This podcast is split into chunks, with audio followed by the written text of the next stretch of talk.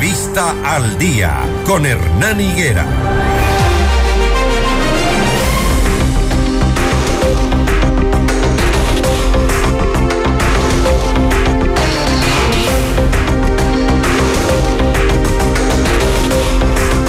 Las 6 de la mañana con 20 minutos, ya estamos de vuelta junto a ustedes, amables oyentes, para iniciar nuestra ronda de entrevistas que durante estas dos semanas hemos estado abordando básicamente el tema político, la elección de los candidatos a concejales de Quito, porque juegan un papel importante sin duda cuando logran acuerdos dentro del Consejo Metropolitano. De lo contrario, pues pasa que la ciudad eh, sencillamente no logra resolver sus problemas. A finales del mes pasado, autoridades locales suscribieron un convenio interinstitucional para la adquisición de camionetas doble cabina 4x4, 50 camionetas para fortalecer el tema de la seguridad en las parroquias rurales de Quito. Esto luego de que el Ministerio del Interior entregara 118 motocicletas a la policía y un bien inmueble ubicado en el barrio de San Diego, donde se encuentra funcionando la Escuela de Formación de Policías. Acciones que buscan fortalecer la seguridad en la ruralidad. ¿Por qué hablamos de la ruralidad? Porque Michael Aulestia, candidato a concejal de Quito, va por ti lista 3321, está precisamente para esa circunscripción. Él se principalizó como concejal en el mes de septiembre, cuando Eduardo del Pozo pidió licencia para la campaña electoral, me parece. Para la renuncia fue, ¿no?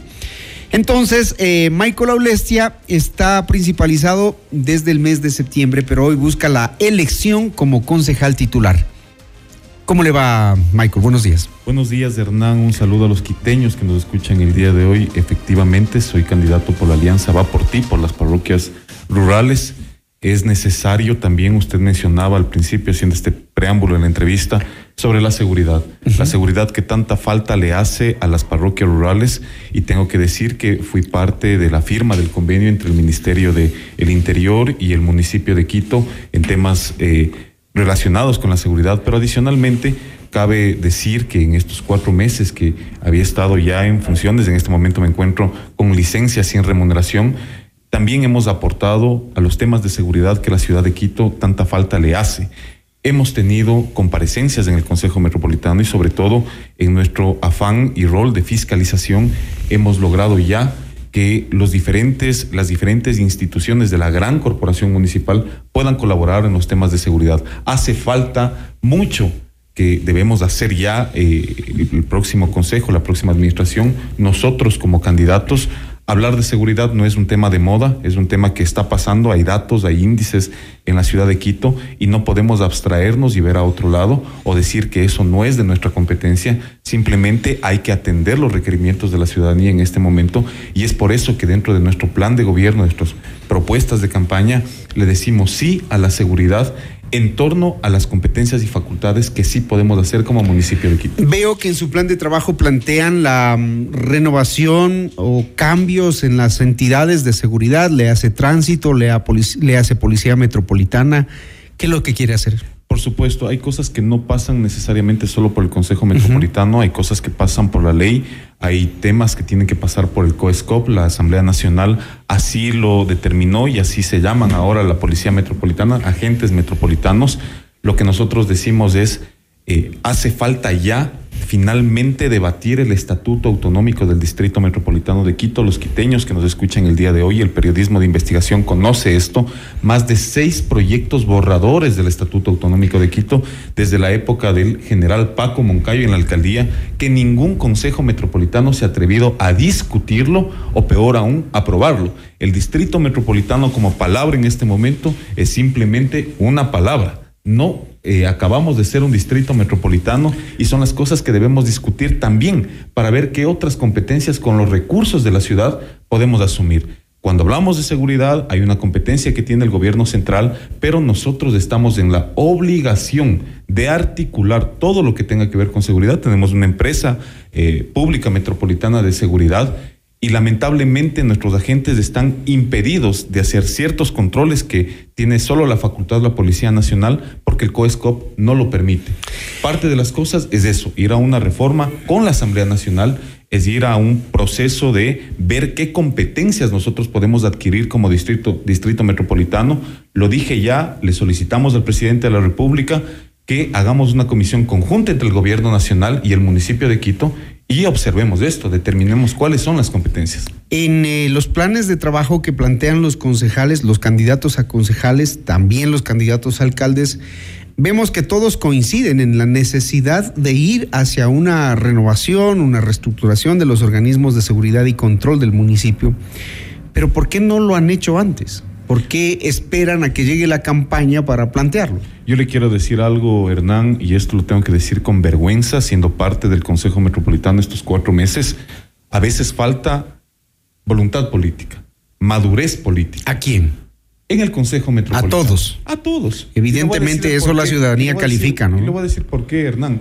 Porque lamentablemente, esto con vergüenza debo decirlo, que ni siquiera el Consejo Metropolitano se pueda poner de acuerdo para cantar el himno a Quito cuando se inaugura una sesión del Consejo Metropolitano. Y esto lo digo como ciudadano y lo digo ahora como autoridad que estoy en funciones. Esas son las cosas que pasan por el Consejo Metropolitano. Y de eso tenemos responsabilidad también las organizaciones políticas. Cuando candidatizamos a gente que no está capacitada o cuando candidatizamos a gente que no está formada, ni siquiera con una ideología política que le permita solventar y responder los temas dentro del debate, dentro de la legislatura de la ciudad. Y esto es lo que sucede. Finalmente los afectados son los quiteños, finalmente los afectados son eh, es la ciudad. La, misma vergüenza tendrá Eduardo del Pozo, la tiene usted por lo que está pasando en las, eh, en las circunscripciones rurales, porque vemos, ¿no? A Quito Quito se queja, Quito molesta, Quito se le toma en cuenta en las principales calles que hoy ya están asfaltadas, pero en las comunidades rurales, en las circunscripciones rurales, el abandono es total. ¿Les da vergüenza? Sí, sí podemos decir y podemos hablar del trabajo realizado una vez de que Eduardo del Pozo decide asumir el reto de servir a la, a la provincia como candidato a prefecto por la Alianza Va por ti. Pero si hay una carta de presentación y si hay una diferencia. ¿Cuál? A través de los convenios que nosotros hemos realizado, y Eduardo del Pozo específicamente inicia este convenio como presidente de la Comisión de Presupuesto, en donde se regresa a ver a la ruralidad y se entrega del presupuesto 2022 10 millones de dólares para obras viales de las 33 parroquias rurales. Yo les quiero decir a los quiteños una cosa. Hay parroquias rurales que tienen un presupuesto de menos de 150 mil dólares. Con este convenio que se firmó entre el municipio de Quito y los gobiernos autónomos parroquiales, se ha entregado 303 mil dólares a cada una de las parroquias para obras viales. No es suficiente. Hay que aumentar. Habría que ver dónde. ¿Tiene un listado de dónde han hecho las obras viales para todas las tener idea de qué se atendió? Todas las parroquias, todas las parroquias fueron asignados estos 303 mil dólares a todas las parroquias Lamentablemente sí tenemos otro lío, Hernán. El tema es la ejecución presupuestaria de los gobiernos autónomos parroquiales. Una vez de que se firman los convenios con LEMOP y los gobiernos parroquiales, son los gobiernos parroquiales los que tienen la batuta para ejecutar estas obras y para designar. O sea, hay una cadena de responsabilidades. Y si es así, entonces, ¿por qué ofrecerle a la gente lo que no pueden cumplir, lo que finalmente no está en sus manos? Bueno, eso es real. Eso es real, Hernán. Y yo lo que les he dicho y les digo en los medios de comunicación a la gente, en las visitas que estamos haciendo, cuidado y se dejan sorprender por la demagogia y el populismo. Porque ahorita claro, le ofrecen el oro y el moro a la gente, ¿no? Pero y después nos enteramos, no, que ha sido el gobierno parroquial el que tenía que hacer. Y veamos si cumplen. ¿Qué es lo que sucede? Eh, hay propuestas populistas y esto les va a sonar hasta un poco chistoso. Me he encontrado en las parroquias rurales que hay candidatos a concejales que están ofreciendo el bono de desarrollo humano. Cuando sí, y, esto es real, cuando eh, realmente nuestras funciones son otras, son fiscalizar y legislar. El concejal no hace obra. El concejal lo que sí puede hacer es a través del Consejo Metropolitano sí destrabar proyectos. Por eso nosotros le decimos a las parroquias rurales sí a dinamizar la economía de las parroquias sí a impulsar el turismo. Pero, tienen que darle vialidad. Por supuesto, pero ahí está la decisión política del Consejo Metropolitano. Tienen que darle servicios básicos. Y la legislatura, por supuesto que hay que darle servicios básicos. Tengo el honor de presidir el directorio de la empresa de agua potable de Quito, referente no solo aquí en Quito, sino a nivel internacional El 20 de diciembre del año pasado finalmente se adjudicó dos contratos que van a beneficiar a Calderón. Calderón, la parroquia más grande en población y extensión del distrito metropolitano de Quito y del Ecuador. Y 380 mil beneficiarios en Calderón con la planta potabilizadora de agua que se acaba de firmar. esto no es inmediato, esto no pasa de aquí al domingo, esto pasa en 36 o 48 meses, pero ya se dio este paso, este paso importante con la colaboración del BID. Parte de las cosas que hay que decir, Hernán, es que de alguna forma las empresas metropolitanas municipales han eh, recuperado la confianza de los organismos multilaterales que están invirtiendo en la ciudad. Y esto es en beneficio de los ciudadanos. Pero parece que la ciudad no quiere trabajar, al menos los funcionarios de las empresas municipales, porque si bien es cierto, se hacen inversiones, se hacen créditos, usted ve la cantidad de fugas de agua que hay y la empresa de agua no asoma. Hay una... En mi caso yo, en, lo particular, me he tardado un mes y medio para que atiendan un daño. Y eso tratando de hacerlo público, viral en Twitter. Ah. Pero así de eficientes están en las empresas. Eh, Hernán, así, así ha sucedido. Es lamentable el caso que a usted le, ha sucedido. No, a mí, a todos los ciudadanos. Todos los días vemos en la televisión el mismo una problema. que eh, el 98% de la ciudad de Quito está cubierta completamente con el servicio de agua potable. Sí, efectivamente, hay barrios que les hace falta, se está trabajando para eso, pero también usted devela una realidad que no, nosotros no podemos esconder ni ver a otro lado. Hay funcionarios municipales que no atienden como deberían. Son pipones, ¿no? Pipones. Pasan en los escritorios la gente a ratos, cuando estamos de candidatos, tenemos miedo a determinar o calificar de esta forma. Sí, sí hay pipones en el municipio de Quito.